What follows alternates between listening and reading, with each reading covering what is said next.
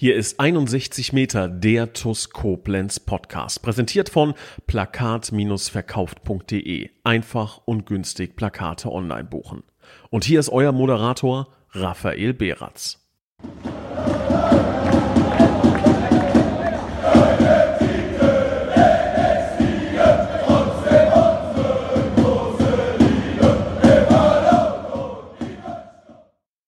Liebe Fußballfreunde, liebe TuS-Fans, hallo und ein ganz recht herzliches Willkommen zu einer neuen Folge von 61 Meter, dem TuS Koblenz Podcast. Und heute gleich aus zweierlei Gründen tatsächlich eine ganz besondere, eine Spezialfolge.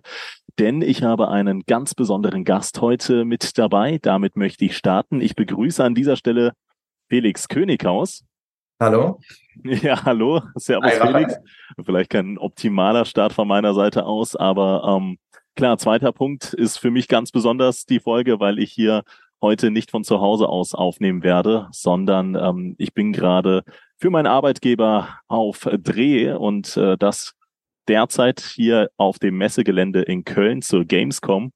Und ich glaube, Felix, ich habe ähm, das perfekte Podcast-Panorama mir geschaffen, denn äh, während wir jetzt hier gerade aufzeichnen, blicke ich quasi am Laptop vorbei und sehe wirklich hunderte, tausende Menschen, die Köln-Messe-Gänge entlang spazieren und ich glaube, das wird mich gepaart mit deinen ähm, mit deinen spannenden Informationen, die du uns heute teilen wirst, natürlich durch den Tag bestens tragen. Ich freue mich drauf. Wie geht's dir? Mir geht's gut, sowohl körperlich als auch geistig. Alles in Ordnung. ist, ist ja wichtig bei einem Fußballer, ne? sowohl das eine als auch das andere. Bei jedem Menschen. das, das stimmt auch. Das stimmt auch. Wahre Worte. Ähm, sch schön, dass du dir die Zeit genommen hast. Ich freue mich, heute mit dir Podcast aufzuzeichnen. Ähm, aber vielmehr freue ich mich, dass du den Weg zur TuS Koblenz zurückgefunden hast. Ähm, hätte ich so tatsächlich nicht für möglich gehalten und wir werden mit Sicherheit auch darüber sprechen, wie du heute zur TuS zurückgekommen bist. Aber du warst ja jetzt dann doch vier Jahre weg und ähm, in An- und Abführungszeichen auch nur ein Jahr weil es dann für dich nach oben hinausging. Ähm, Im Kreise der ersten Mannschaft, wo man dich vielleicht als, als gemeiner Fan wirklich äh, ähm, wahrgenommen hat. Dementsprechend kann es durchaus sein, dass der ein oder andere vielleicht den Namen gar nicht mehr so präsent auf dem Schirm hat. Ähm, ja gut, wenn er die Spiele diese Saison gesehen hat, dann vielleicht wieder schon. Aber ähm, äh, ja, du kannst dich doch mal vorstellen, vielleicht auch für die neuen Fans, die innerhalb der letzten vier Jahre zu TUS dazugestoßen sind. Wer bist du? Woher kommst du? Was machst du? Ja, also wer mich noch nicht kennt, ich bin Felix Könighaus, komme aus, aus dem Westerwald.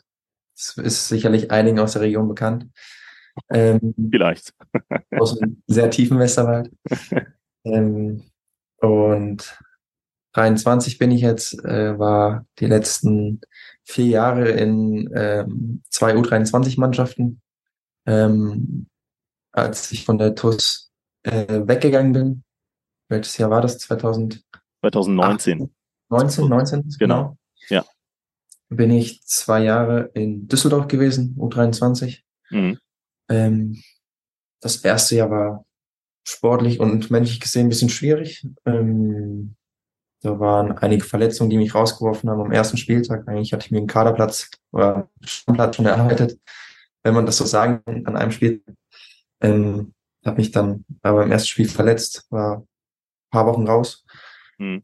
Habe mich wieder zurückgekämpft, sollte wieder eine Startelf sein, habe mich dann im Abschlusstraining wieder verletzt. Ähm, dann lief das Jahr so immer wieder ein paar kleine Verletzungen und schlussendlich kam dann auch Corona am Ende des, äh, der Saison. Mhm. Das hat dann im, im Februar 2020 so richtig angefangen. Ich denke mal, daran kann sich jeder erinnern. Ja, ja. Wir haben dann auch Pause mit Fußball. Und für viele hat es schlechte Seiten, für mich persönlich auch gute, mhm. wenn man das überhaupt sagen darf. Aber in der Zeit habe ich äh, meine Freundin kennengelernt. Ähm, es war im, im März 2020. Und so, dementsprechend hatte man dann viel Zeit füreinander, weil in unserem Job wir ähm, nicht arbeiten konnten. Mhm. Ähm, dadurch war es auch eine sehr, sehr schöne Zeit für mich. Ähm, dann ging es ins zweite Jahr in Düsseldorf. Ähm, da habe ich dann sehr, sehr, sehr gut Spiele gemacht, bin richtig angekommen in Düsseldorf, auch weil ich dann bei der Mannschaft dabei war und so weiter. Ja. Äh, habe mich dann auch relativ wohl gefühlt. Ähm, und habe dann, ich weiß gar nicht, wie viele Spiele ich gemacht habe. Ich kann es, ich kenne die, ich kenn die Zahlen absolut nicht. Aber ich weiß, dass ich halt immer gute Spiele gemacht habe, auch meine Scorerpunkte gesammelt habe, aber es gab da leider so ein paar Sachen. Ähm, ich hatte immer einen Spieler vor der Nase, der hatte einen Profivertrag, hat dementsprechend mhm. immer ein Spielrecht gehabt vor mir, ähm, was halt im Fußball in U23 Mannschaften ähm, relativ üblich ist, ähm, halt mit Leben. Ähm, nur weil das Leistungsprinzip gar nicht mehr gegolten hat, dachte ich mir, dann, dann äh, wage ich doch den Schritt ähm, nach Mainz. Dazu hat also es hat gepasst. Jan Sievert war dort äh, Nachwuchs NLZ-Leiter oder NLZ irgendwie in der Schnittstelle zwischen NLZ und ähm, NLZ und Profis. Äh, Nachwuchskoordinator nennt es. Und den kannte ich aus, aus der Rheinland-Auswahl. Wir haben, kannten uns schon seit ich, seit ich klein war.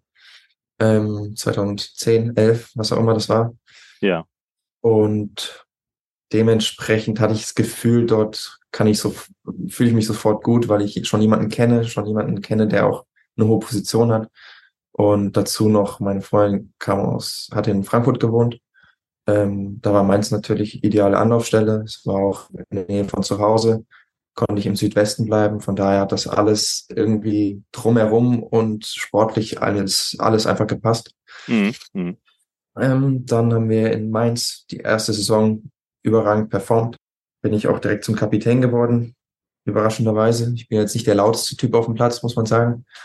Ähm, aber ich denke, mir wurde dann aus sportlicher Sicht und auch aus menschlicher Sicht das Vertrauen dann gegeben, weil ich bin eher eine ruhige Führungsperson, würde ich sagen. Jetzt mhm. keiner, der groß, großartig mal rumposaunt oder sonst was. Wir haben die ersten Spiele super performt. Wir haben, standen eigentlich sogar drei Viertel der Saison standen wir oben, waren unter den ersten drei, haben auch natürlich vom, vom Aufstieg geträumt, wenn man das so sagen darf. Ähm, und gegen Ende ist das leider ein bisschen verfallen. Und dann sind wir im Endeffekt Fünfter geworden. Ich habe noch ein Jahr Vertrag, noch ein Jahr U23.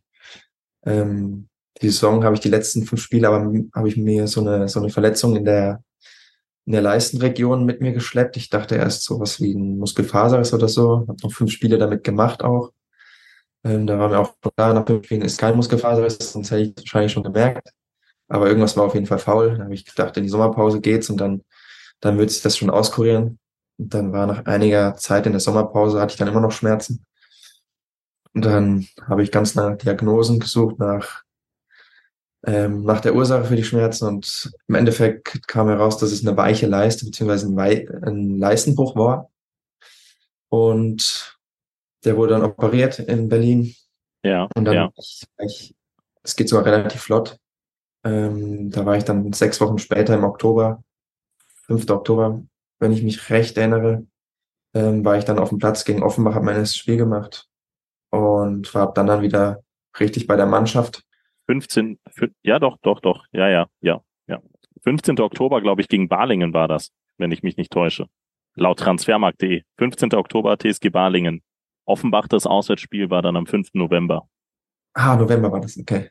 Genau. Ähm, ja, genau, das kann sogar sein. Das stimmt. Ja. Ja, gut. ähm, und dann war ich wieder in der Mannschaft drin. Hab noch fünf, sechs vielleicht auch sieben Spiele gemacht vor der Winterpause. Ging es in die Winterpause.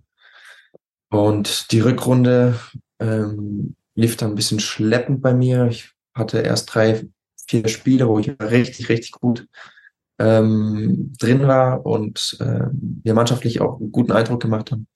Und dann bin ich leider ein bisschen, bisschen rausgefallen wieder ähm, mit kleineren Verletzungen. Und ja, dann ging es auch gegen Ende der Saison hatte ich wieder Leistenprobleme. Mhm. Hatte wieder dasselbe Gefühl wie das Jahr davor.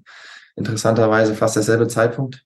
Und habe mich dann diesmal wieder operieren lassen und das war dann am, die OP war am Juni, irgendwie um den 20. Juni herum. Das heißt jetzt gut zwei Monate her. Ja. Ja, und dann war die Sommerpause. Und ich wusste ja schon, dass es auf Vereinssuche gehen wird. Schon, schon früh. Also mein, ja. da ich 23 bin und vor der Saison 23 geworden bin, darf ich auch nicht äh, noch in der U23 spielen. Hm. Wollen wir hier, wollen wir hier an der Stelle vielleicht mal einen kleinen Cliffhanger machen und später über deinen Wechsel zu TUS sprechen? Würde ja, dir das passen? Ja. Sehr gerne. Sehr gerne. Ähm, zunächst einmal festhalten. Ich habe lange Zeit, vielleicht sogar noch nie, einen Menschen kennengelernt, der sich so lange so ausführlich vorstellen kann. Finde ich sehr, sehr gut, sehr sympathisch. ähm, da haben wir schon ein paar Punkte direkt im Podcast vorweggenommen, aber ich wollte da auch äh, natürlich nicht stören oder intervenieren, ähm, als du dann im Flow warst und ein bisschen erzählt hast. Ähm, ich wollte einfach wir kommen gleich dann zu deinem Wechsel zu TUS. Ne? Hier einfach mal ganz kurz der kleine Cliffhanger. Ich wollte dich erst einmal vorstellen, den, den ähm, TUS-Fans, die dich vielleicht noch nicht kannten. Also bist, äh, wenn man so möchte, ein Eigengewächs der Schengel. Das äh, haben wir eben erfahren, eben von der TUS Koblenz im Jahr 2019 zur U21 von Düsseldorf, später dann zu Mainz 05 in die zweite Mannschaft gewechselt ist.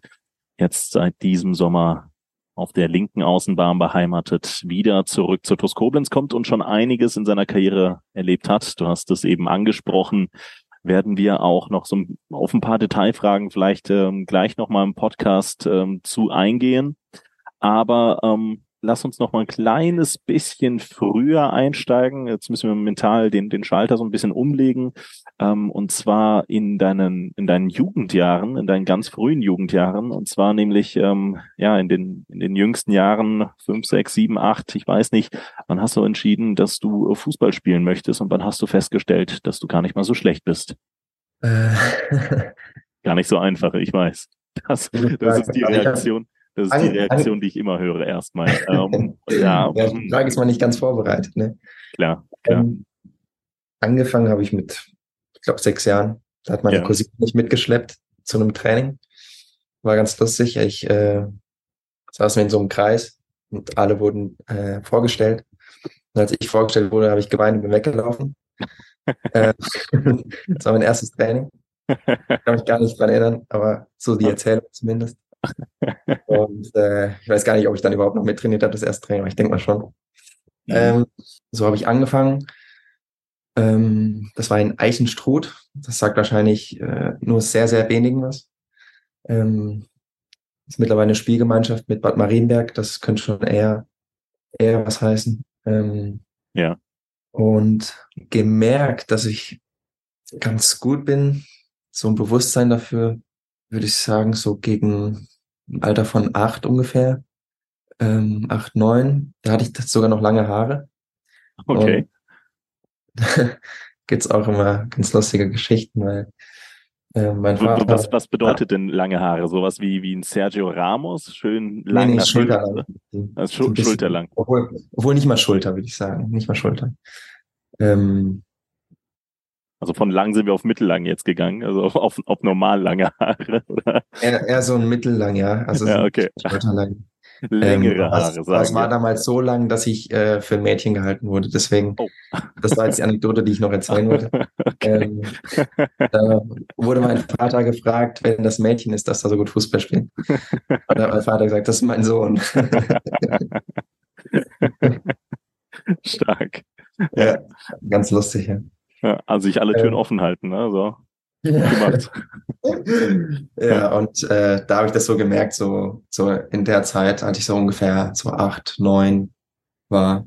Und da, dann, dann kam ein Vereinswechsel auch in Frage oder wie, wie war das? Weil ähm, ich habe jetzt schon den Vereinsnamen äh, ver vergessen ähm, oder krieg den nicht mehr ganz zusammen. Also ich ähm, war ähm, damals mit sieben, acht nach Alpenrot gewechselt. Ah, okay. SG Alpenrot. Genau, ganz genau. Ja. Das war so mein Jugendverein, mit dem ich mich am meisten so identifiziert habe, wo ich auch viel Zeit verbracht habe, so ähm, wo ich auch noch sehr gute Erinnerungen dran habe. Also ja. diese erste Zeit. Ähm, ich weiß gar nicht, wie viele Jahre ich da gespielt habe. Vier, fünf, okay. würde ich mal schätzen. Ja. Und dann ja. bin ich von dort damals nach Betzdorf gegangen. Oh, SG, SG Betzdorf. Die waren auch damals etwas hochklassiger, wenn ich das richtig erinnere. Oberliga tatsächlich, ja. So, So, und die Oberliga damals war dritt-, viertklassig? Uff, das, das kann ich gar nicht sagen. Ich glaube, das war schon noch, äh, das war schon fünfklassig. Ach so, okay, okay. War schon System wie jetzt, ja. Bist ja, bist ja auch noch was jünger, ne? Das habe ich vielleicht äh, etwas unterschlagen. Mit 23 Jahren sind die Jugendjahre auch noch nicht so ewig weit her. Ich war in den frühen ja, 2000ern. ja. Ja, dann war ich ähm, zwei Jahre bei Betzdorf. Ja. Bin von Betzdorf nach Eisbachtal gegangen. Die hatten sich auch schon ähm, zusammen mit Betzdorf gemeldet. Als bevor ich nach Betzdorf bin, hat Eisbachtal sich schon gemeldet und es war mir schon immer ein relativ sympathischer Verein. Mhm. Und dann bin ich nach Betzdorf, weil es dort bergab ging vom Verein her, bin ich dann nach Eisbachtal gegangen. Ja. Hab dort ein Jahr gespielt. Das war dann die B-Jugend, B, erste Jahr B-Jugend, genau. Das habe ich im Bett in Eisbachtal gespielt und war auch eine sehr, sehr coole Zeit. Da habe ich mit einigen Freunden zusammen gespielt und da haben wir auch, habe ich sowohl bei den jüngeren als auch beim älteren Jahrgang gespielt, also in der ersten und der zweiten sozusagen. Mhm. Und da haben wir mit beiden Mannschaften innerhalb von drei, vier Wochen äh, so gefühlt im letzten Moment die Klasse gehalten. Und ich war Teil von beiden, dadurch war es schon ein cooler Erfolg. Coole Zeit. Glaube ich, ja, ja. Und auch damals schon relativ hohen Jugendfußball dann gespielt, ne? So Eisbachtal, das werden dann U14, U15er Zeiten sein. Die werden dann wahrscheinlich auch in relativ hohen Spielklassen unterwegs sein. Genau, das war dann Regionalliga. Auch ah, ja. bei Betz schon Regionalliga. Mhm. Mhm. Ähm, und ging auch weiter in der Regionalliga. Nach dem Jahr in Eisbachtal bin ich nach TuS Koblenz gewechselt. Boah. Oh Wunder, oh Wunder. Ja. Hat, hattest du die TuS vorher schon auf dem Schirm gehabt? Also manche nehmen diesen. Ja. Nicht, nicht richtig. Also. Nicht richtig, okay. Hatte viele, ich war in der Reinhardt-Auswahl von, von Beginn an, also von, weiß ich nicht, 2010, 11 bis 2016, 17 oder wann das war. Vielleicht sogar 18. Ja vom Beginn bis Ende war ich halt dabei und dadurch kannte ich halt eigentlich, weil die Rheinland-Auswahl hauptsächlich aus TUS und Trier bestanden, vielleicht noch ähm, JFV Rhein-Hunsrück und dadurch kannte ich halt die Spieler von TUS Koblenz immer. Mhm, mh. Dann habe ich beim letzten Spiel mit der mit den Älteren, ähm, wo wir die Klasse gehalten haben, einem 3 zu 2, Weiß und da hat Steffen Meuer drei Tore, glaube ich, gemacht. Ist ähm, jetzt auch mittlerweile äh, Regionalliga Fußball. Nee, Quatsch, sogar schon. Ist er, sogar ist dritte. dritte Liga, ne? Der ist jetzt nochmal nach oben gewechselt. Erzgebirge Aue, Steffen Meuer, genau, ja. Und ähm, da haben wir 3-2 gewonnen, überraschenderweise, gegen TuS Koblenz, wir als Abstiegskandidat. Mhm. Und haben damit ähm, die Klasse gehalten. Und nach dem Spiel kamen zwei Trainer von Koblenz, von den, vom jüngeren Jahrgang auf mich zu, die die Mannschaft für nächstes Jahr geplant haben. Das war Markus Breitbach und ähm, kam er zusammen mit Kilian, ich glaube Kilian Henrys. Ja, ich glaube beide waren dort. Ähm, kamen zusammen auf mich zu und haben mich einfach gefragt, ob ich mir sowas vorstellen kann, ob, ja. zu denen. Und für mich war es eigentlich relativ schnell klar, ja, wieso nicht? Mhm. Und Aber so bin ich dann zu TUS gekommen, letztendlich aber alles ohne noch die, die äh, tieferen Hintergedanken im absoluten Profifußball Fuß zu fassen, weil das meine ich jetzt wirklich mit Verlaub, das darfst du nicht falsch verstehen, aber ja. Jugendfußball Eisbachtal, auch Jugendfußball TuS Koblenz, gerade wenn du die TuS jetzt noch nicht so als den ehemaligen Zweitligisten auf dem Schirm hattest, mhm. ähm, da ist man dann doch noch eine Stange von äh, der ersten Fußball-Bundesliga im Herrenfußball entfernt, oder? Also mental ja. zumindest, mental. Oder war, war, das, definitiv. War das, ja. Ähm, sagen, ich weiß nicht, woran es liegt, aber also man, klar, man träumt als junger Kerl immer ein bisschen, was sowas angeht. Aber realistische Träume oder waren das eher so diese, diese Träume, die dann halt ja, jeder junger Fußballer hat? Man stellt sich das als Junge, stellt man sich halt schon vor, wie es wäre, in so einem Stadion zu spielen mit so vielen hm. Zuschauern und so weiter. Hm. Ähm, quasi Bundesliga, zweite Bundesliga, dritte. Ja. Und aber ich muss sagen, es war nie so, dass ich das Gefühl hatte, so ich muss das schaffen oder ich weiß nicht, es kommt, ich weiß nicht, ob es von der Erziehung kommt oder woher, weil meine Eltern haben eigentlich auch immer so relativ ähm, entspannt alles gepredigt, sag ich mal. Also es war ja. immer so, es war nicht die Frage, wie weit schaffst du es, sondern die Frage war, wie kannst du dich jetzt in dem Moment verbessern oder wie, wie kannst du diesen Moment nutzen, um besser zu werden, sagen wir so. Mhm. Mhm. Also es war immer sehr wenig auf Zukunft ausgerichtet.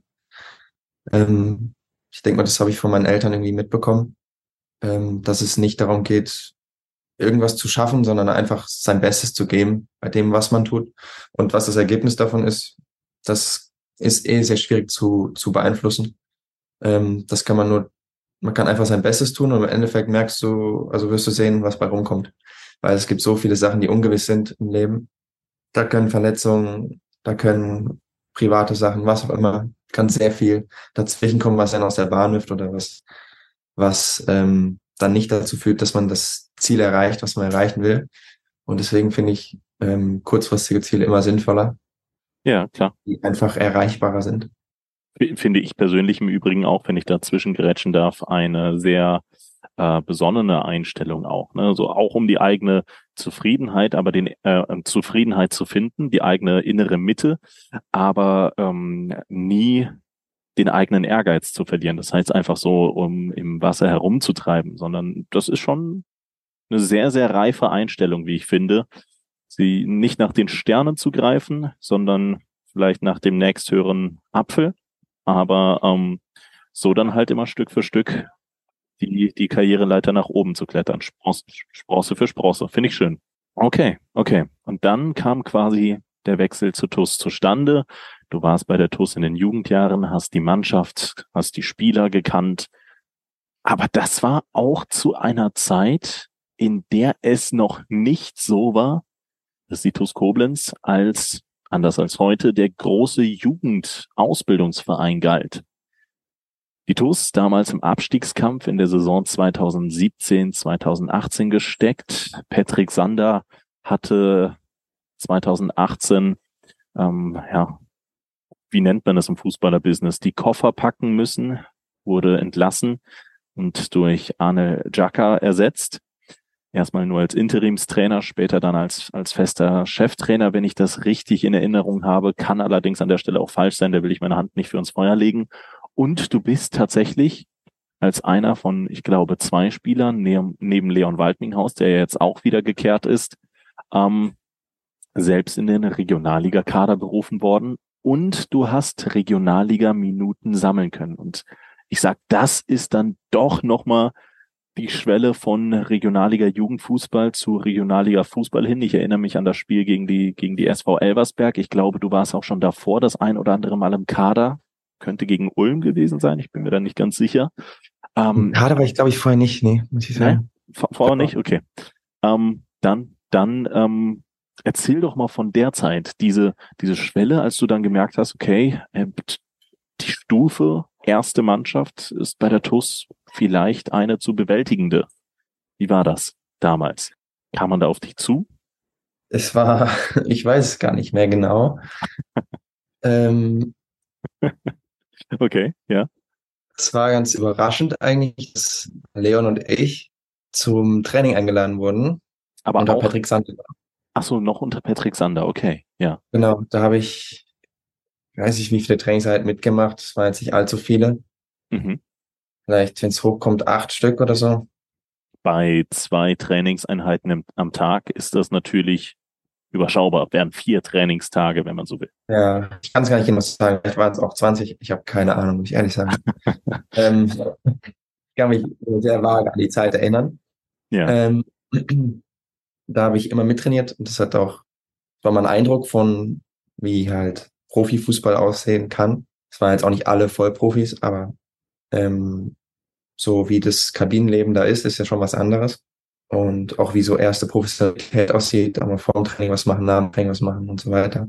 Das war mir bisher dann noch nicht, doch, es war mir bekannt, aber ähm, da habe ich es nochmal live gesehen. Mhm. Ich habe selbst auch immer schon relativ viel nebenbei gemacht. Ähm, nur da hat man noch eine andere, Art und Weise kennengelernt. Und sonst, ähm, es hilft immer mit Besseren zu trainieren, ähm, mit Leuten mit mehr Erfahrung. Mhm. Man immer einiges, was man noch nicht kann gerade als junger Spieler ist das, glaube ich, gut zu sehen. dass man da an seine Grenzen stößt und dann auch drüber hinausgehen muss. Ja, ja. Und ich habe aber schnell gemerkt, dass ich ganz gut mithalten kann und mich auch schnell an die Geschwindigkeit anpasse als junger, als junger Spieler. Weil das natürlich auch ein Riesensprung ist, ne? Also Geschwindigkeit in der Regionalliga, im Herrenfußball zu Regionalliga Jugend, das ist dann nochmal ein ganz anderer Stiefel, der da gespielt wird. Definitiv, ja. Und das ja. lässt sich hinterher immer viel einfacher sagen wie vorher. natürlich, natürlich lässt sich das hinterher einfacher sagen. Ja, und dann ähm, war das, war der Wechsel auf Anel Chaka. Ähm, das war mitten in der Saison. Wenn ich mich richtig erinnere, war das Genau, so? genau. Es, es wurden, glaube ich, zwei äh, Heimspiele schon gespielt in der Rückrunde. Es ja. waren insgesamt ah, zwölf zu gehen. Zwölf oder vierzehn Spiele waren es noch. Nee, 14 waren, glaube ich, noch zu gehen.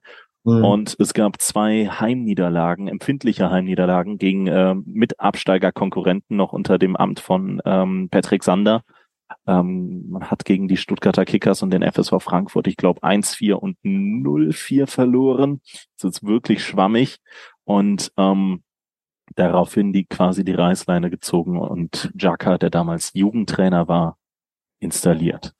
Waren zwei Spiele, ich glaube tatsächlich, ich glaube, du hast recht, ich war gegen Ulm nochmal im Kader auch vorher.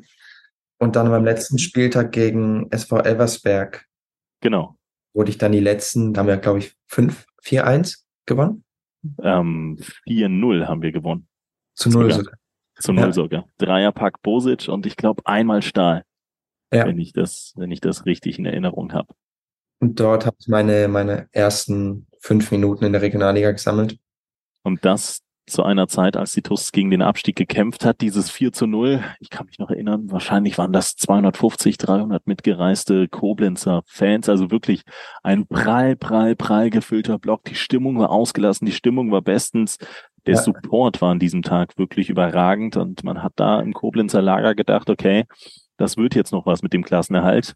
Hinten raus hat es dann leider nicht ganz gereicht, weil ähm, Saarbrücken und ich glaube Mannheim damals in der Relegation nicht mitgespielt haben und die den Aufstieg in Liga 3 verpasst hatten. Man ist damals als, ich glaube, fünftletztes Team abgestiegen, sei es drum, alles heutzutage ähm, ja längst äh, drüber hinweggestanden, die Wunden sind verheilt. Aber das hat natürlich auch, klar, so ein Abstieg ermöglicht auch immer wieder Neuausrichtungen, neue Möglichkeiten. Die TUS damals in großen, großen finanziellen Nöten, musste den Gürtel deutlich enger schnallen und es gab einen riesigen, riesigen Umbruch in der Mannschaft. Profifußball wurde erst einmal auf Eis gelegt, glaube ich, und es wurde semi-professioneller Fußball an den Tag gelegt. Und das mit einer rundum erneuerten Mannschaft. Erst einmal vielleicht noch kurz mit Bezug auf die Regionalliga. Wie hast du da diese fünf Minuten erlebt? Hat man dann da wirklich Blut geleckt oder wie, wie war es da? Und dann hast du ja deinen Vertrag verlängert und bist in dein Oberliga-Jahr gegangen, das quasi auch ein Sprungbrett gleichzeitig für dich war, dieses erste richtige Jahr im Herrenfußball. Nimm uns doch mal da nochmal durch die Zeit mit. Ja, also die ersten fünf Minuten in der Regionalliga war jetzt, konnte man jetzt natürlich nicht ganz so viel spüren. Ich weiß noch, ich hatte einen Ballverlust und einen Zweikampf verloren, das war jetzt nicht so berauschend. Ähm, hat er natürlich äh, genervt, wenn man nur fünf Minuten drin ist und dann einen Ball verliert und einmal äh, in den Zweikampf gestoßen Ähm, dann ja, ging es eigentlich ins nächste Jahr, würde ich sagen. Dann ging es ins nächste Jahr. Neuer Kader, neue Mannschaft, Oberliga, ja. Neue Rolle. Neue Mannschaft. Ich hatte noch gar keine richtige Rolle so drin. Gar nicht, wo ich jetzt gebraucht werde oder so. Ja. Ähm, Arne hat mich dann in den ersten zwei Spielen auf der 10 und 6 spielen lassen. Oder 8. Genau, zentrales ja, Mittelfeld 6, war 6, 8 irgendwie. Genau, die Achterposition. Ja, ja, ja. Und da haben wir aber die ersten beiden Spiele direkt verloren. Ich glaube, beide 4-1. Beide 4-1, richtig. Ja, Rot-Weiß und Engers damals. Genau, dann war erstmal schon klar, dass wir irgendwas ändern müssen. Dann war ich die nächsten Spiele auf der Bank, soweit ich weiß. Bin von der Bank gekommen als Einwechselspieler. Mhm. Die waren auch nicht viel erfolgreicher, die nächsten Spiele. Ich glaube, eins, zwei, vielleicht drei Pünktchen haben wir geholt, oder? Ja, es gab mal ein Auswärtserfolg dann, äh, also wir haben einmal zu Hause gegen Ludwigshafen 0-0 gespielt, dann gegen Diefland 4-0 gewonnen und dann wieder Punkte liegen lassen, 1-2 gegen Schott, 1-2 gegen Pfeddersheim verloren, 1-1 gegen Jägersburg. Das ist dann bis zum siebten Spieltag der Status Quo. Mhm. Ja. Und ich glaube, dann kam das Spiel gegen Karp, richtig? Ja, genau, genau. Dann, ja, stimmt, stimmt, natürlich. Das natürlich. Spiel gegen Karbach war das erste Spiel, wo wir dann eine neue Formation ausprobiert haben. Genau, das war das Spiel. Damit haben die, die Fünferkette ausprobiert. Hm. Die seitdem Und im Übrigen Bestand hat, ne? also fast, genau fast kontinuierlich. In Koblenz eigentlich Bestand hat, ja. ja. Und da haben wir ein super Spiel gemacht. Chancen teilweise nicht genutzt. Stand nur 0 bis zur letzten Minute, glaube ich. Bis zur letzten Minute. Und dann habe ich versucht, eine Flanke reinzubringen und äh, ist reingegangen. Wenn ich das mal so trocken sagen darf. alles, alles richtig gemacht. Ich kann mich noch erinnern, ich saß in diesem, ja, ich kann es nicht anders als Häuschen auf Höhe der Eckfahne beschreiben und habe damals mit Daniel das Fanradio gemacht. Und ähm, dadurch, dass wir von unserer Position beinahe nichts gesehen haben, also damals noch ohne Kamera und allem, ähm, mussten wir auf einer Bank stehen. Und als du das Ding da reingezwirbelt hast, also ich, ich sag ehrlich, wir wären beide fast gestorben, weil, weil es uns da halt nicht mehr auf der Bank hielt. Ähm, das war, das war eine unfassbare Erleichterung nach drei sieglosen Spielen in Folge und natürlich auch der Angst abzusteigen zu dem Zeitpunkt als TuS-Fan. Ja. Ähm, und das war dann, dann noch Derby Time. Derby-Time gegen Karbach natürlich. Man kannte sich noch aus der Saison 15, 16. Karbach auch noch sehr ambitioniert damals gewesen. Sind sie auch heute noch, ne? Das will ich gar nicht äh, damit vertun, aber ähm, damals vielleicht in der Wahrnehmung der Fans nochmal eher als Konkurrent, als direkter Konkurrent wahrgenommen. Und ähm, dann hat ja was bei dir auch begonnen, was sich dann so ein bisschen als Turnaround, glaube ich, herausstellte, gemeinsam mit der Mannschaft, nämlich eine unfassbar lange ungeschlagen Serie und du hattest natürlich auch ähm, ja ganz wertvolle Minuten, ganz wertvolle Erfahrungen sammeln können und dich als super wertvoller Teil der Mannschaft auf der linken Bahn äh, herausgestellt. Wie war die Zeit damals da für dich? Es war eigentlich mit, muss ich sagen, die Saison insgesamt auch war mit die die schönste Zeit, die ich bisher hatte. Ja. Im Fußball. Ähm, ich glaube, das lag vor allem an dem Vertrauen, was ich bei Koblenz immer gespürt habe. Ab Arne Chaka. Also Arne hat mir immer so viel Vertrauen gegeben, ähm, mich auch, wenn ich jetzt mal nicht so gut gespielt habe oder irgendwas nicht so gut lief, ähm, hat er mir immer weiter Vertrauen gegeben und ich hatte nie das Gefühl, dass er mir nicht vertraut. Also es war, wir hatten immer eine sehr gute Beziehung. Mhm. Ähm, und er hat mir wirklich extrem, extrem weitergeholfen ähm, einfach vom Menschlichen her. Ja.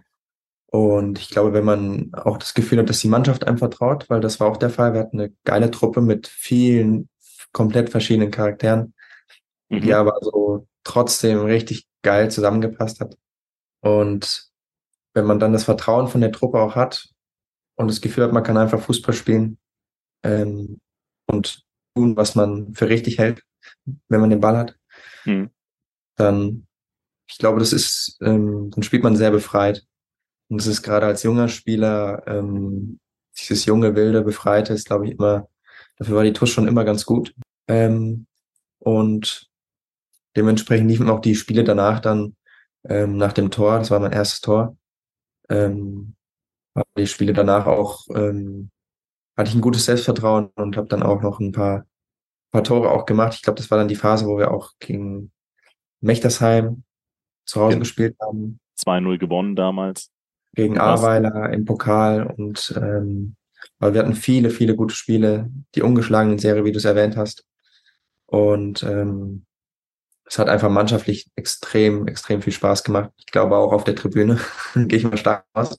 Absolut. Das war, das war dann auch der emotionale Turnover. Ich meine, ihr habt es ja geschafft, nach sieben, acht Spieltagen, als wir noch in der Abstiegsregion standen, eine ähm, wirklich wahnwitzige, ungeschlagen Serie von, ich meine, über 20 Pflichtspielen ähm, zu vollbringen. Und am Ende des Tages haben wir am letzten Spieltag noch theoretische Möglichkeiten gehabt, in Emmelshausen, also am letzten Spieltag der Oberliga, ähm, die Aufstiegsrelegation, sprich Tabellenposition 2 für die Regionalliga klar zu machen. Am Ende sind wir Vierter geworden.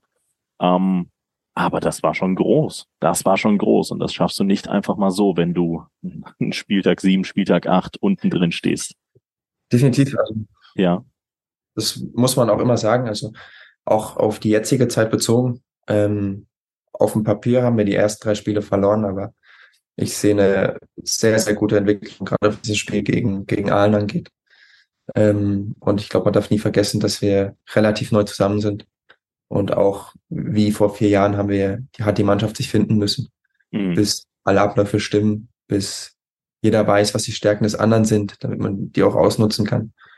Ähm, lass, lass uns da gleich wirklich detailliert drüber reden. Ich würge dich wirklich unfassbar ungern ab, weil ich dir sehr, sehr gerne zuhöre, würde aber dann doch vielleicht ein kleines bisschen ähm, Spannungsaufbau, wenn man so möchte, ähm, noch äh, vollbringen, beziehungsweise das äh, eher für den Schlusspart nochmal haben, die aktuelle sportliche Situation und würde erstmal deine Karriere komplettieren. Ja, wir haben es erwähnt, ne, das war ein Wahnsinnsjahr in der Oberliga 18, 19, gemeinsam mit der TUS. Dann der logische Schritt, du warst, du warst 18, 19 auch Jahre alt. Ne? Also es ist ähm, in der Saison 18, 19 warst du 18, 19 Jahre jung, alt, wie man möchte, und hast dann quasi nach deinem ersten Herrenfußballjahr bei der TUS den Weg zur Fortuna gefunden.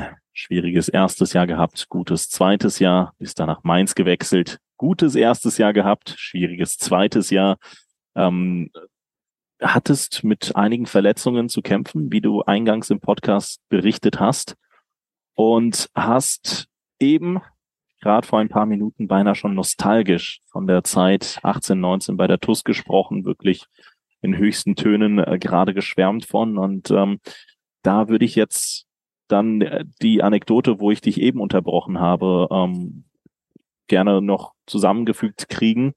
Und zwar die Tatsache, wie dann erst einmal der Wechsel für dich zu TUS zustande gekommen ist. Also lass uns da im temporären Sprung an die schwierige Zeit, an die schwierige Mainzer Zeit ähm, äh, anknüpfen und dann äh, ja kannst du mal erzählen, wie wie das äh, wie das äh, bei dir so war. Im Übrigen, während ich gerade erzähle, der ein oder andere Jüngere wird es wahrscheinlich erkennen.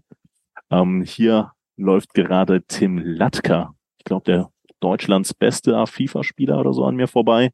Soll den Podcast überhaupt nicht stören, aber ähm, es ist, ist einfach nur äh, das Panorama, das ich eingangs erwähnte. Aber links ist das ZDF gerade fürs Fernsehen am Filmen, rechts läuft Tim Latka vorbei. Also die, die Kulisse Gamescom mit dir am Podcast. Also ich könnte das, ich könnte das jede Woche so machen. Das ist schon, das ist schon überragend. Ähm, ja, kommen wir wieder aufs Wesentliche zurück. Kurzer Exkurs meinerseits. Ähm, Mainzer Zeit dieser Sommer, dein Gedankenspiel, wie kam es da zum Wechsel der TUS? Wie war da deine sportliche Situation? Weil ich glaube, vernommen zu haben in der Vergangenheit, dass auch der Profifußball, zweite Liga, dritte Liga, ja wirklich nicht nur eine Option, sondern fast schon eine, eine richtig wahrzunehmende Möglichkeit gewesen wäre für dich. Ja, ähm, die meiste Zeit war an sich, muss ich sagen, kann man so und so sagen, ob die schwierig war oder nicht. Weil ich fand es ja an sich, fand ich gerade das erste Jahr sehr, sehr schön. Das war auch eine super geile Zeit, da um den, um den Aufstieg mitzukämpfen für in die dritte Liga. Ähm, und auch ein wichtiger Teil davon zu sein. Mhm.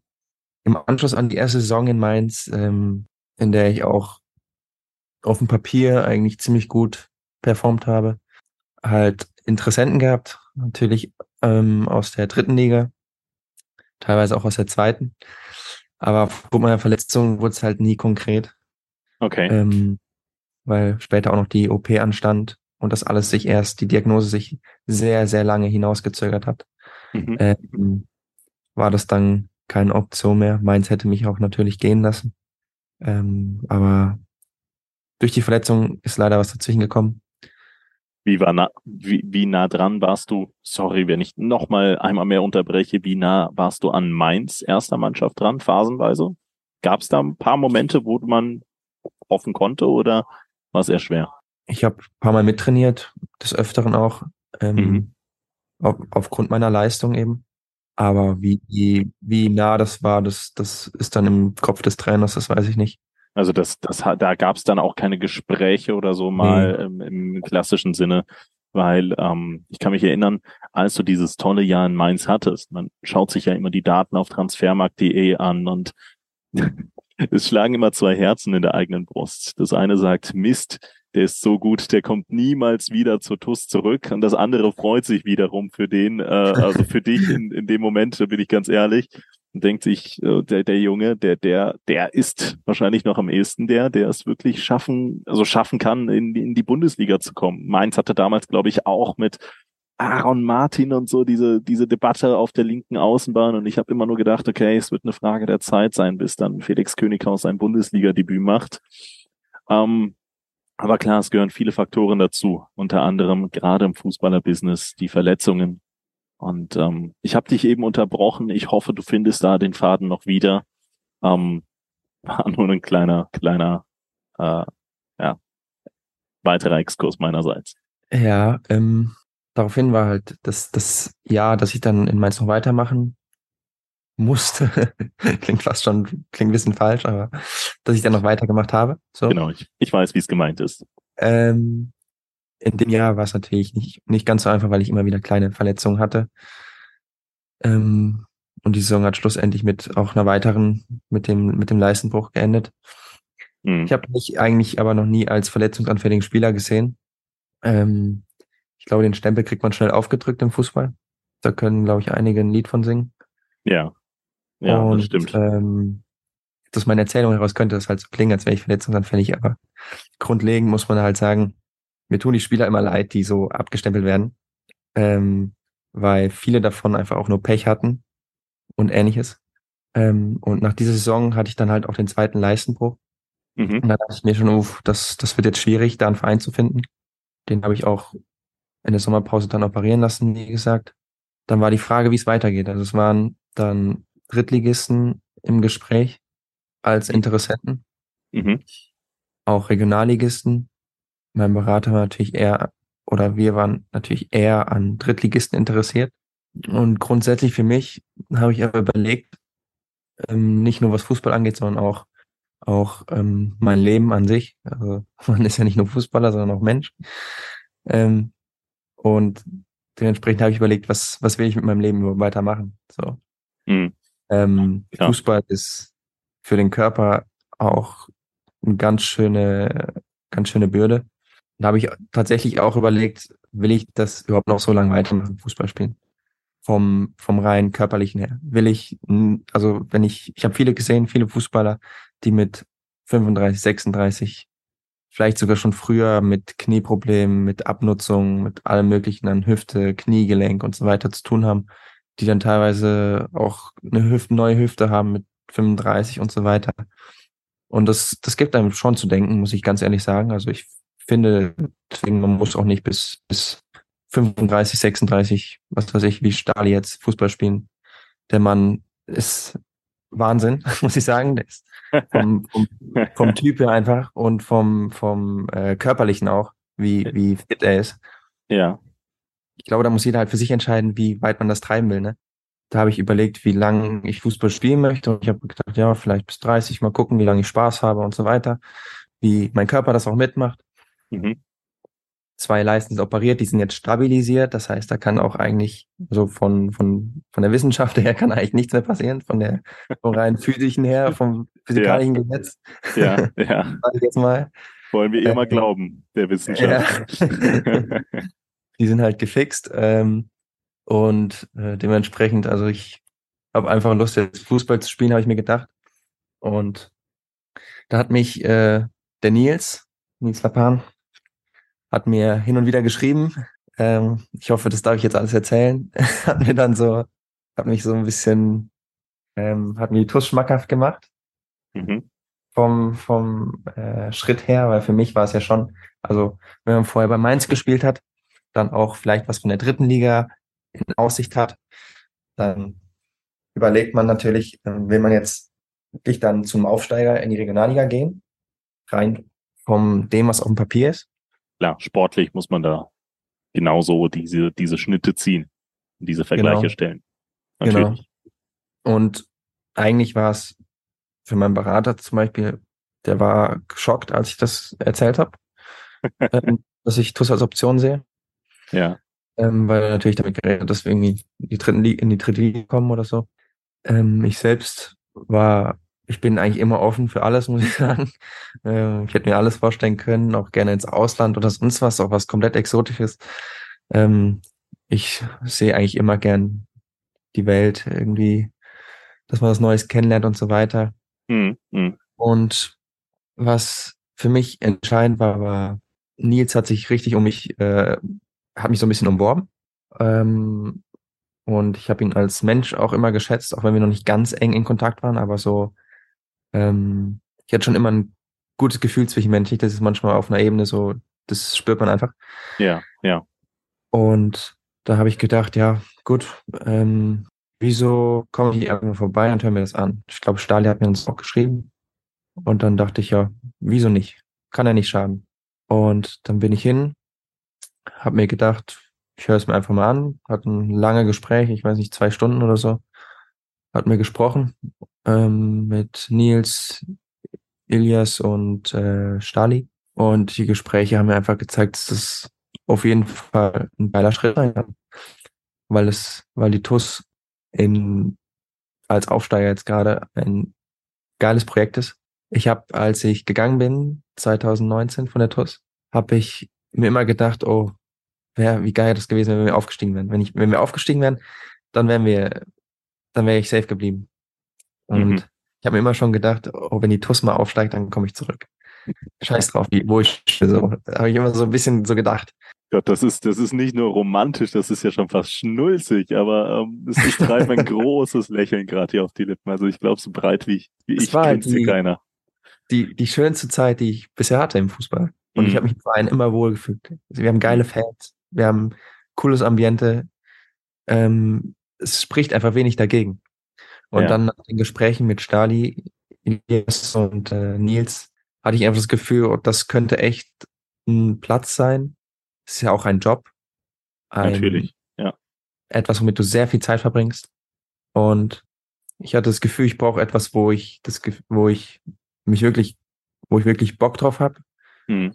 wo ich viel einbringen kann, ein wichtiger Teil von bin und was größer ist als ich selbst nehmen wir an, ich wäre jetzt in die Drittliga gegangen oder so ähnlich, dann hätte ich um meinen Platz kämpfen müssen. Ich wäre auch ein Teil von etwas gewesen, aber nicht von etwas, was mir selbst etwas bedeutet. Ja, also von klar. nichts, was für mich selbst, aus mir selbst heraus so einen intrinsischen Wert hat. Und das fühlt sich halt bei der TUS anders an, weil ich den Verein kenne, weil ich dort gespielt habe, weil ich drei Jahre dort war. Ähm, dementsprechend ist es ein, war das eigentlich eine Entscheidung aus dem Bauch oder Herz heraus, wie auch immer man das nennen will. Ähm, und als die Rahmenbedingungen gestimmt haben, habe ich gedacht, das muss ich machen. Ich habe mir zwar gedacht, oh Gott, was denken jetzt die anderen? Alle haben damit gerechnet, dass ich jetzt in die dritte Liga gehe oder ja, es ist so. Ich glaube, es hatten viele Menschen. Man tut vieles nicht, weil andere was anderes denken oder weil man das vielleicht mit Worten nicht erklären kann, wieso man was jetzt tut. Hm. Aber meistens sollte man einfach auf sein Bauchgefühl hören und das trotzdem tun, auch wenn alle anderen das einem vielleicht ausreden wollen, wie auch immer. Aber da ist es das ist so wichtig, dann auf das Bauchgefühl zu hören und zu sagen, das fühlt sich jetzt gerade richtig an. Deswegen will ich das machen. Und dafür braucht man sehr viel Vertrauen in sein Bauchgefühl, denke ich. Und ich habe einfach drauf gehört und dachte, das, was soll ich damit falsch machen? Was soll ich im Endeffekt damit falsch machen? und so, so kam ich dann zum. Das ist so eine unfassbar schöne Geschichte, ähm, dass du da auch entgegen des Mainstreams, ne? Fußball ist ja auch mittlerweile entschuldige bitte den Begriff, aber ein wahnsinnig verruchtes Business geworden, wo viele auch einfach nur schauen, wo gibt's den Euro mehr zu verdienen und sehr, sehr ähm, ja egoistisch versuchen, die die Karriereleiter hochzuklettern, wo ja die der der eigene Dienst, die eigene Spielzeit über alles gestellt wird und ähm, wir haben ja schon die dollsten Dinge erlebt. Ne? Also das das zieht sich im Profifußball durch geht dann aber auch teilweise bis in die Amateurklassen, ne, wo dann auch schon äh, Unsummen an Geldern verdient werden können. Und dann so eine Geschichte zu hören, also es ist, ist fast schon fast schon ein, ein Drehbuch, so als würdest du irgendeinen super schönen äh, Film mit Fußballerbezug äh, sehen und denken, ja, wäre toll, wenn das im echten Leben wirklich so wäre. Ganz, ganz, ganz, ganz besondere Geschichte und ähm, super, super tolle Einstellungen. Deswegen, ich, ich ziehe den Hut hier mehrfach gerade vor dir und vor dieser reflektierten Meinung. Also ich sag manchmal, manchmal hört man da gar nicht raus, dass ich mich hier mit einem mit Verlaub 23-Jährigen unterhalte. Also ich glaube, ähm, es gibt den einen oder anderen, der wahrscheinlich auch doppelt so alt ist und noch nicht diese, diese ähm, entsprechende Reife und Einstellung und Reflexion auch an den Tag legt. Ganz, ganz großes Lob, ganz, ganz tolle Einstellung und ich glaube, wir als TUS-Fans müssen uns ganz tief einfach nur vor dieser, vor dieser Haltung zum Sport verneigen. Und ähm, wir können uns, glaube ich, glücklich schätzen, jemanden wie dich einfach an unserer Seite zu wissen. Und äh, da werde ich mit hundertprozentiger Wahrscheinlichkeit jetzt für ganz viele Fans sprechen, die ähm, einfach nur Danke sagen wollen. Danke, dass du ein Teil dieser Mannschaft bist und dass du ähm, ja den Sport so lebst und lebst, wie du es halt eben auf deine Art und Weise machst, weil genauso sollten wir, glaube ich, ähm, in vielerlei Hinsichten in unserer Gesellschaft handeln, äh, weniger dem äh, Mainstream, dem Fluss entsprechend und vielmehr dem nachgehen, was wirklich ähm, ja unseren Werten entspricht. Ganz genau, sehe ich auch so.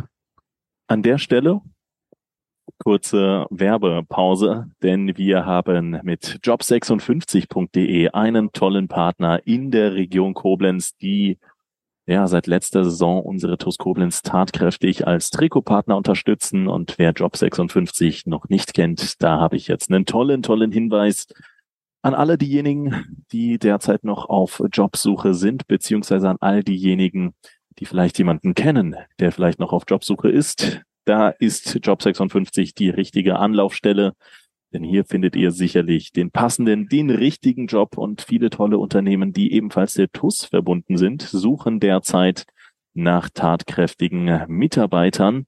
So sucht unter anderem das Unternehmen Copado nach Tischlern und Schreinern zur Fertigung und Montage hochwertiger Einrichtungsmöbel in Ötzingen. Hans-Werner van Heesch sucht nach Kraftfahrern für sein Logistikunternehmen in Neuwied.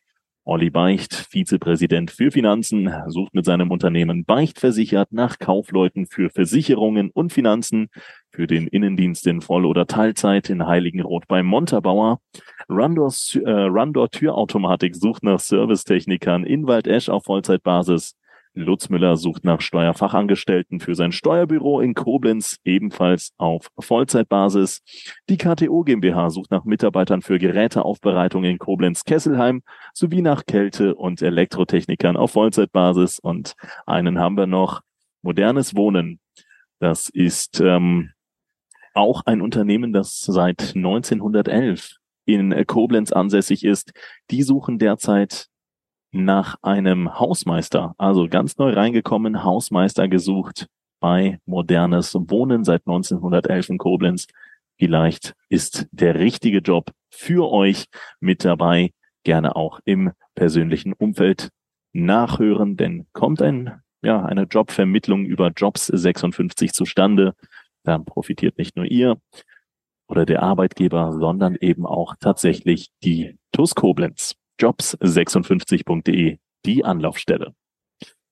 Ja, Felix, wir haben jetzt sehr, sehr viel über dich gesprochen. Lass uns dann doch noch mal so ein bisschen auf die aktuelle allgemeine sportliche Situation einlenken. Da haben wir festhalten äh, dürfen, festhalten können, dass wir mit noch null Punkten aus drei Spielen ähm, denkbar ungünstig in die Regionalliga gestartet sind, wenn man rein auf die Tabelle blickt, unter anderem eine Kanterniederlage auswärts bei den Stuttgarter Kickers. Ähm, du hast allerdings eben schon ja, einen kleinen Mutmacher angeteasert, den ich dann direkt im Keim erstickt habe. Aber nicht, weil ich der große Pessimist bin, sondern weil ich den, diesen, diesen Mutmacher, diese, ja, in erster Linie eigentlich Bewertungen zur sportlichen Situation jetzt gerne mit dir durchführen würde. Du hast äh, drei Spiele mit der TUS durchlebt. Ähm, bei der 0 zu 7 Niederlage hat mich ein Fan angeschrieben, oh Gott, hoffentlich äh, äh, verlässt der Könighaus nicht noch vor Ende der Transferperiode die Mannschaft, weil er sich gedacht hat, oh Gott, oh Gott, was ist das denn? Ähm, natürlich ist das äh, viel, viel zu überspitzt dargestellt und nicht der Fall. Aber ähm, klar, ein Traumstart sieht anders aus. Wie hast du die ersten Wochen, der, den ersten Monat bei der TUS wahrgenommen? Und äh, wie ist dein Gefühl mit Blick auf die nächsten Aufgaben, mit Blick auf die aktuelle Spielzeit? Also die ersten Wochen waren ähm, haben Spaß gemacht, muss ich sagen. ähm, wir haben, ich rede jetzt mal über die Spiele. Also das erste Spiel haben wir gegen Steinbach ja 2-0 verloren. Da haben wir extrem viel richtig gemacht mit den Möglichkeiten, die wir zur Verfügung hatten. Mhm. Ähm, wir hätten vorne deutlich besser ausspielen müssen. Sonst war eigentlich alles super. Dann zwei Unaufmerksamkeiten. Dadurch 2-0 verloren. So schnell geht's in der Regionalliga. Ja. Aber wir wissen genau, woran es lag, haben es angesprochen. Jeder nimmt sich zu Herzen und besser geht's nicht. Also es passieren Fehler, es wird angesprochen und jeder weiß, was falsch gelaufen ist und wird es ändern. Und genauso läuft es. Und das ist das, was ich an der Arbeit hier so schätze in Koblenz, dass einfach ganz demütig gesagt wird, was, also ohne, ohne irgendwie, ähm, ohne, wie sagt man, ohne eine Hand vor den Mund zu nehmen, wird einfach angesprochen. Ach so, ja was, klar. Was ganz, ganz unverblümt die Dinge anzusprechen, klar. Ganz ja. genau. Ja. Und wir müssen einfach die Fehler, die wir machen, ansprechen, korrigieren, ja. nicht nochmal machen oder weniger machen. Und dann äh, ist es nur eine Frage der Zeit, bis wir den Erfolg haben, den wir wollen. Und darauf kam das Spiel gegen Stuttgarter Kickers, ja. wo die Mannschaft tatsächlich, auch wenn es teilweise vielleicht nicht so aussieht für neutralen Betrachter, der sich das Spiel nicht nochmal angeschaut hat, aber die Mannschaft hat brutal gearbeitet, jeden Rückschlag weggesteckt eigentlich. Dann sind wir auch nochmal, ich weiß nicht, auch noch ein paar Mal angerannt. Wir sind auch zu Torchancen gekommen. Gerade ähm, in Durchgang zwei, ja. Genau, also niemand hat sich hängen lassen. Das ist extrem wichtig. Und die Fehler, die wir gemacht haben, waren auch nach Ansicht der Bilder ziemlich offensichtlich und dadurch leicht abzustellen. Und besser kriegen wir dann einmal richtig heftig auf die Fresse, bevor wir, keine Ahnung, dreimal 1-0 verlieren und die Fehler vielleicht gar nicht so leicht zu sehen sind. Und dann immer wieder denselben Fehler machen. Deswegen so, so, genau, so streckst du am Ende des Tages ab. Hat man schon oft genug gesehen, dass Mannschaften, äh, die am Ende des Tages vielleicht auch relativ deutlich abgestiegen sind, die Spiele nie hoch verloren haben, aber ähm, zu oft unentschieden, zu oft eins zu zwei verloren haben und dann am Ende des Tages ähm, ja nicht die nötigen Punkte am Ende heimgebracht haben. Das ist vollkommen richtig analysiert, ja. Ganz genau. Und da spielt das Ergebnis im Endeffekt keine große Rolle. Ähm, weil im Endeffekt bleiben, muss man jedes Spiel, theoretisch kann man es unabhängig vom Ergebnis betrachten, komplett nüchtern und schauen, was haben wir richtig gemacht, hm. was haben wir nicht richtig gemacht, was hätte vielleicht auch zu Torchancen vom Gegner führen können, was äh, ist, was hat zu Torchancen geführt und dann sehen, was wir verbessern müssen, damit wir uns einfach weiterentwickeln als Mannschaft und als einzelner Spieler, weil nur der einzelne Spieler, wie der ja so gern sagt, macht die Mannschaft besser. Und dementsprechend wissen wir durch die Arbeit auch vom Trainerteam genau, wo unsere Schwächen liegen, wie wir die bearbeiten können, wie wir die wie wir daraus Stärke ziehen. Ich habe das Gefühl, es wird immer besser. Ähm, auch gegen, gegen Aalen hat man das, glaube ich, gesehen. Ich glaube, da hätten wir uns, es uns richtig, richtig verdient gehabt zu gewinnen. Es war uns sehr bitter, wie die Tore fallen. Ähm, aber wir haben ein super Spiel gemacht. Kaum was zugelassen. Von Akzente gesetzt, hätten auch Tore machen können, vielleicht sogar müssen. Vielleicht sogar müssen, noch ja. besser ausspielen, ausspielen, aber also so wie wir arbeiten, ist es, wie gesagt, nur eine Frage der Zeit, bis der Erfolg eintritt, den wir uns wünschen. Mhm. Und ähm, dementsprechend ist, wird auch nur eine Frage der Zeit, bis wir gewinnen, sage ich so. Das, was, ich was mutig, dann sag es. was sagst du denn zu der, zu der Mannschaft, zur individuellen Qualität der Mannschaft? Also da geht es jetzt nicht darum, die großen Individualisten hervorzuheben, aber du hast natürlich jetzt vier Jahre Regionalliga-Fußball durchlebt, auch zwei Jahre in der Regionalliga Südwest. Ähm, der ein oder andere pessimistische Fan könnte jetzt geneigt dazu sein und zu sagen, okay, nee, das, das, das, das, das ist einfach noch nicht mit Verlaub Regionalliga tauglich. Es braucht einfach noch ein paar Ergänzungen, sonst wird das nichts. Ähm, ich glaube, du kannst das sogar noch ein gutes Stück besser einschätzen als der TuS-Fan, der wenig Regionalliga gesehen hat. Ähm, wie, wie schätzt du die Mannschaftsqualität ein? Ist das ein Team, das den Klassenerhalt in der Regionalliga schaffen kann? Definitiv. Also im Endeffekt, es geht auch nicht immer um, um das spielerische Niveau bei den einzelnen Spielern. Ähm, davon nämlich ganz abgesehen. Das Wichtigste ist, dass man als Mannschaft stabil steht, viel arbeitet extrem gegen Ball arbeitet. Und dann kommen die Torchancen wirklich ganz von alleine. Das passiert automatisch. Wenn man mhm. gut gegen den Ball steht, wird der Gegner nervös, dann geben sich Räume, dann machen die was, was eigentlich nicht im Plan ist. Da kommst du automatisch zu Torchancen. Und wenn du die dann nutzt, auch durch Standards oder sonst was, da brauchst du keine große spielerische Klasse oder sonst was. Also es, in dieser Liga drin zu bleiben, ist, glaube ich, das Wichtigste, ist der Zusammenhalt. Hm. Und einen guten Plan, an den sich alle halten. Ja, ja. Ja. Anders geht's nicht. Also ich würde sagen, der Plan ist halt ein Teil des Zusammenhalts. ähm, klar, klar. Ja. Und wenn man das konsequent durchzieht und verbessert, optimiert, perfektioniert, dann sind wir mit dieser Mannschaft, dann sind wir, wir können gegen jeden Gegner können wir Punkte holen. Das hat man mhm. gegen Steinbach, denke ich, auch gesehen. Also wir haben über 70 Minuten waren wir komplett ebenbürtig. Ja. Ähm, Vielleicht jetzt nicht spielerisch, natürlich, aber rein vom, vom Spiel her, von Torchancen und allem drum und dran, hatten wir, glaube ich, genauso viele Möglichkeiten wie die. Und darauf kommt es im Endeffekt an, dass man die Torchancen hat und die, um zu gewinnen oder auch unentschieden zu spielen, natürlich bestenfalls nutzt. Und ich glaube, diese Effektivität ist bei uns noch nicht ganz da, aber ich habe keine Zweifel daran, dass sie, dass irgendwann der Knoten platzt und dann, dann, dann fallen die Tore. Und deswegen bin ich, bin ich sehr zuversichtlich, was das alles angeht, weil es bei uns in der Mannschaft eigentlich ähm, genau das, was ich angesprochen habe, eigentlich meinem Gefühl nach stimmt. Hm. Hm. Da möchte ich mich anschließen. Ähm, am Sonntag spielen wir dann unser nächstes Auswärtsspiel ähm, in Dreieich. Zu Gast sind wir bei Eintracht Frankfurt, der zweiten Mannschaft. Ähm, Bundesliga Reservemannschaft, natürlich mit vielen Talenten gespickt, die auch schon in der Bundesliga gespielt haben. Ähm, haben jetzt am Mittwoch mit 5 zu 0 gegen den FC Homburg gewonnen, die wiederum gegen Bundesliga-Aufsteiger SV Darmstadt mit 3-0 gewonnen haben und als einer der, der Top-Favoriten aus finanzieller Sicht äh, für den äh, Drittliga-Aufstieg gelten. Ähm, also kein leichter Gegner dennoch aber auch ein Aufsteiger, dennoch aber auch eine U21-Mannschaft und ähm, ich glaube, du kannst das relativ gut einschätzen. Auf was wird es da am Sonntag ankommen und wie stehen unsere Chancen auf einen potenziellen Punkterfolg?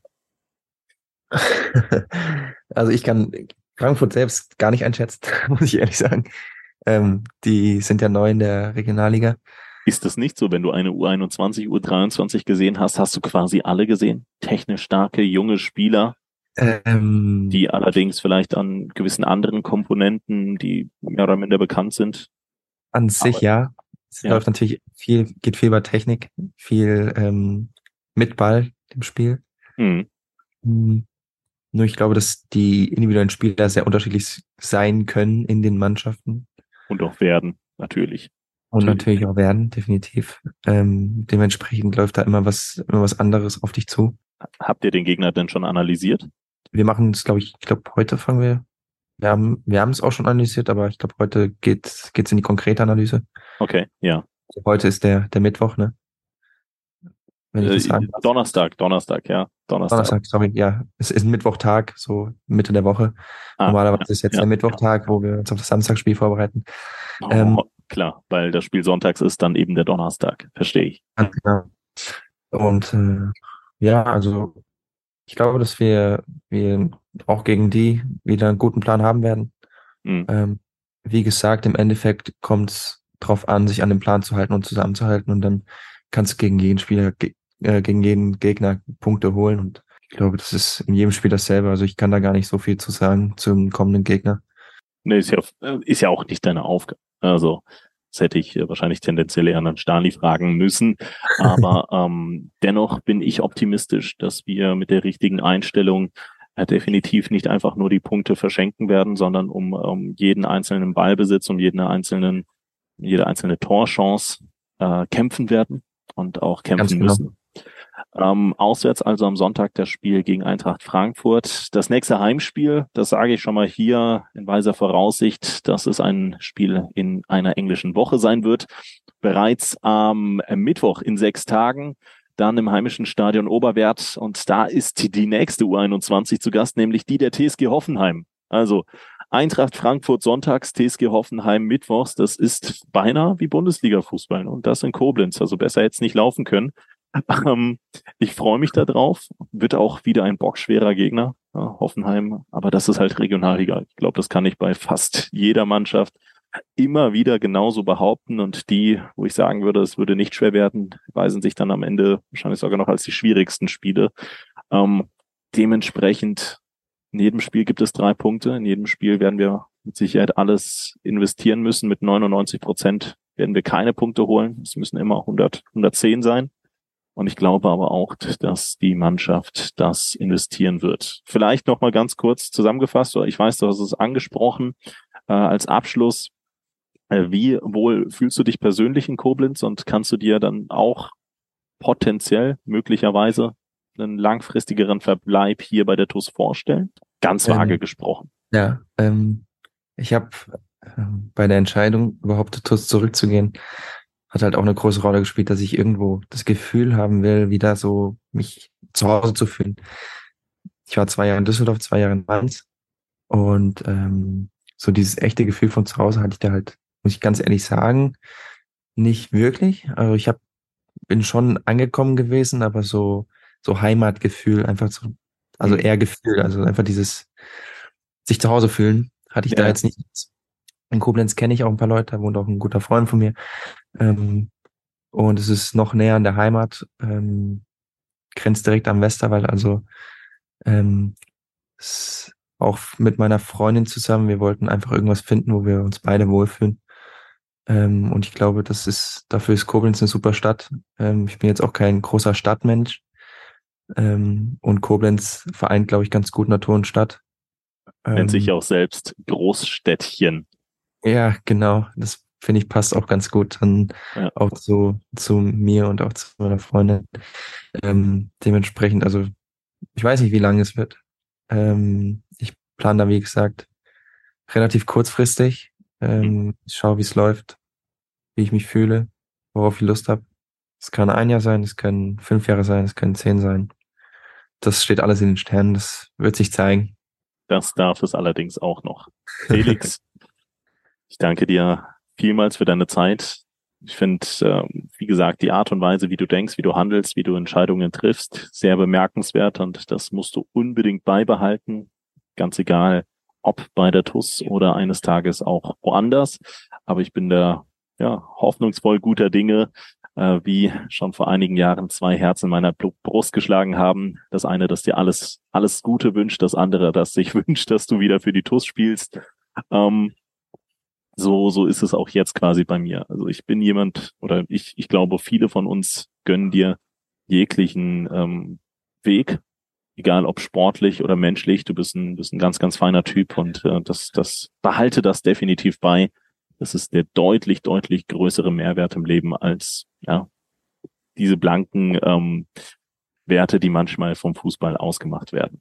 Ähm, was jetzt noch fehlt, ist unser TUS Bitburger Moment der Woche. Und jetzt stellt sich natürlich heraus, bist du ein aktiver Podcast-Hörer und kennst den TUS Bitburger Moment der Woche oder muss ich ihn noch kurz erklären? Muss leider zugeben, dass ich nicht so aktiv höre. Das wird sich natürlich ab dieser Woche ändern. Heute allerdings äh, kein Thema. Der TUS Bitburger Moment der Woche ist dein TUS-Moment der Woche in den äh, oder aus den vergangenen sieben Tagen einen Augenblick hervorgehoben. Es kann natürlich äh, nur so als Beispiel dein Tor sein gegen den VfR Aalen, wo du auch eine bockstarke Leistung im Übrigen hingelegt hast. Ich glaube, das habe ich noch nicht äh, ausreichend gewürdigt. Ähm, war, ein, war ein tolles Tor und ich sage, das war voll beabsichtigt von dir, oder? Das war jetzt nicht irgendwie zufällig oder so.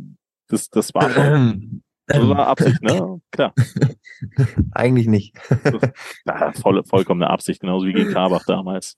Einfach pure Qualität in dem Fuß. Ja. es darf, ich äh, schieß einfach gegen und kann Flanke und Tor werden. So, so läuft es. sind die gefährlichsten Bälle da, wo ja. der Schütze selbst nicht weiß, was ich eigentlich genau. möchte. Da kannst der Torwart auch nicht wissen. Da kannst der Torwart auch nicht wissen. Überragend. Ähm, ja, was, was ist denn dein TUS Bitburger Moment der Woche, dein TUS Moment der Woche? Ich kann da aber auch gerne. Ich wahrscheinlich so einfach machen und sagen, dass du schon verraten hast. Ne? Och, ja, kannst du machen. Kein Thema. Da hast du mir eine gute Vorlage gegeben und ich muss sagen, das, das war auch so das Highlight der letzten Woche, ja. Wie hat es sich angefühlt?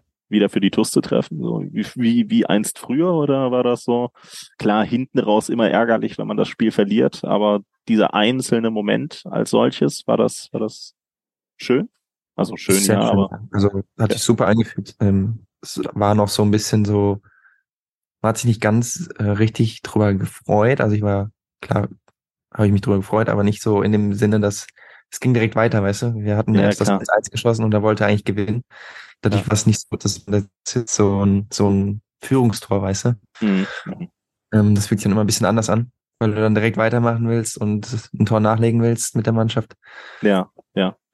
Ähm, deswegen war es jetzt nicht so, so dieser klassische ähm, Führungstor-Moment, aber ähm, natürlich immer schön, wenn man die Fans jubeln hört, wenn der Ball ins Tor sinkt. Ähm, das fühlt sich, fühlt sich immer schön an, muss man ehrlich sagen, ja.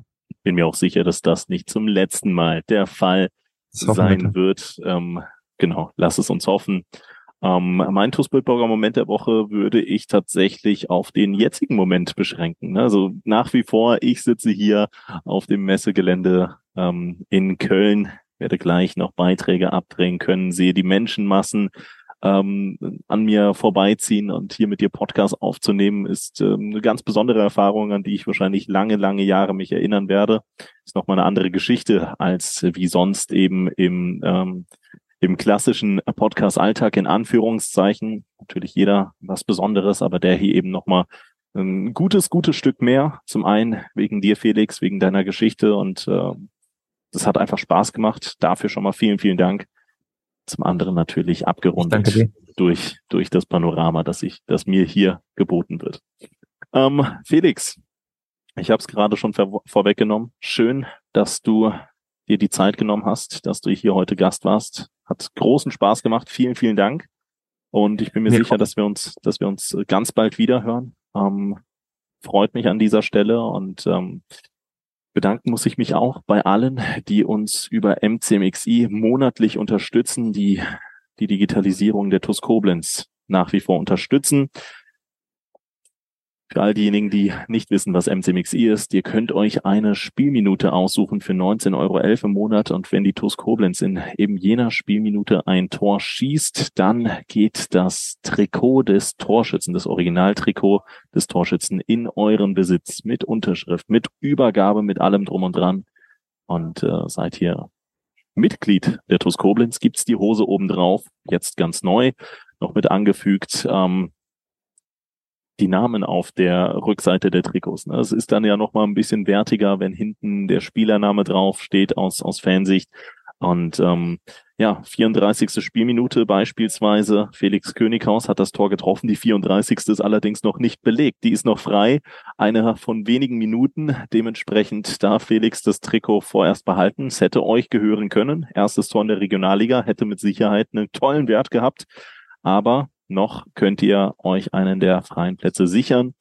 Und äh, das bereits getan haben äh, folgende Personen. Silke und Wolfgang Scherhag, Sabine Pfalz, Dirk Menke, Jutta Lindner, Sandra Westkamp, Jasmin Christ, Carsten Vogel, Annalenja Krei, Mario Krechel, Michael Feltens, Mike Welsch, Gerald Schneiders, Bernhard Vetter, Markus Hennig, Philipp Louis, Andreas Sandner, Uwe und Barbara Hampel, Tobias und Annika Henken, Alexander Roos, Juliane Haberkorn, Jonas Müller, Florian Schumacher, Horst Hoffmann, Heike und Harald Salm, Timo Chris, Gerd Horre, Mike Hörner, Leon Henrich, Philipp Rettler, die Blue Boys, Pascal Andalusi, Kai Dott, Björn Schmidt, Detlef Mundorf, Anke Wies, Max Kollmann, Richard Rosenthal, Walter und Annette Friesenhahn, Jens Bohner, Klaus Mühle, Gerd Sprotte, Daniel Brüsch, Jürgen Flick, Heiko Baumann, Richard Bouvet, Arne Kinas, Jürgen Schneider, Sophia Dieler, Thomas Hake, André Weiß, Saskia Hampel, Timo Put, Sebastian Mantei, Christian Ellerich, Michael Hilse, Klaus Einig, Konstantin Arz, Markus Schulz, Kilian Dauksen, Hans-Dieter Chris, Gerd Vetter, Kilian Thon, Gerrit Müller, Daniel Hannes, Joachim Henn und Lea Vetter. Vielen, vielen, vielen, vielen Dank für eure tatkräftige Unterstützung und vielen, vielen Dank, Felix Könighaus, dafür, dass du heute da warst. Gerne ganz, ganz bald wieder. Bis dahin. Danke für die Einladung. Mach's gut.